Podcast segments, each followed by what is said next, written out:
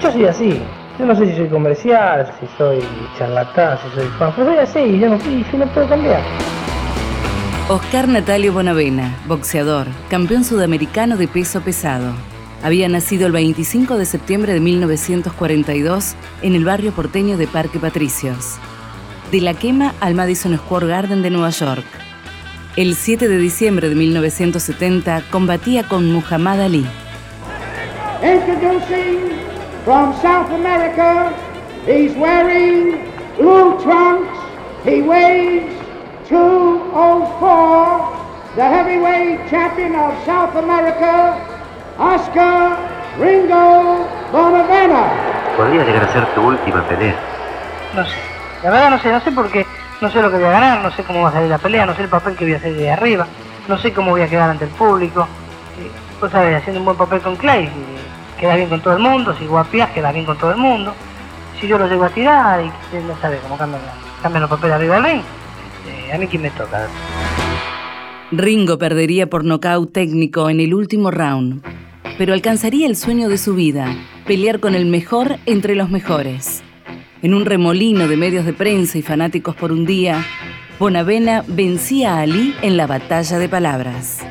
Le decía a un negro, como era Muhammad Ali, que reivindicaba su negritud, que le habían quitado la corona, lo habían condenado a la cárcel por negarse a combatir en Vietnam. Ezequiel Fernández Moore, autor del libro Díganme Ringo. Ese Ali era el que enfrentaba a Ringo y Ringo lo provocaba con lo peor que lo podía provocar. Olés mal porque sos negro. Chicken, chicken, chicken, gallina, que era más que gallina, por no haber ido a Vietnam. Y Ali, que era el gran bocón, se encontró con un tipo que era más bocón que él. Entonces Ali queda mudo en un momento. Además de una carrera con 44 knockouts, el hincha de Huracán mostraba sus dotes mediáticos con golpes certeros, aliados a una personalidad adorable. Ringo la tapa de crónica los domingos, 800.000 ejemplares, por ejemplo, llevándole papel higiénico al rival de turno, diciendo te lo doy ahora porque lo vas a necesitar en el ring, le decía el papel higiénico, le llevaba flores para tu entierro. Ringo se mezclaba con Pepe Biondi en un memorable capítulo emitido en 1967, en épocas en que el cómico lograba más de 60 puntos de rating.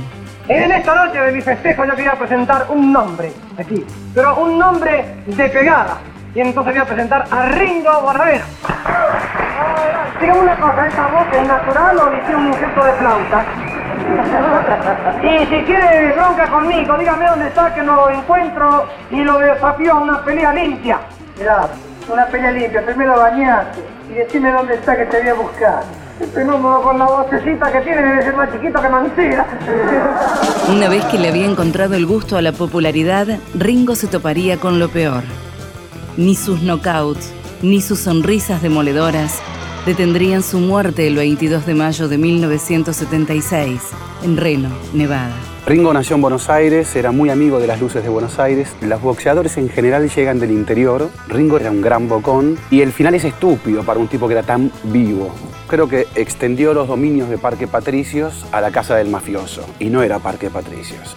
Le interesó el negocio del mafioso, que era el prostíbulo mayor del mundo, ahí en Reno, en Nevada, Estados Unidos, salas de juegos, y además empezó a seducir a la mujer del mafioso, que también era mafiosa, Sally Conforte. Y Ringo, como era en el boxeo, fue con el pecho descubierto a provocar de vuelta al mafioso y lo mataron de un balazo en el pecho, a los 33 años, en el 1976, dos meses después del golpe de Estado.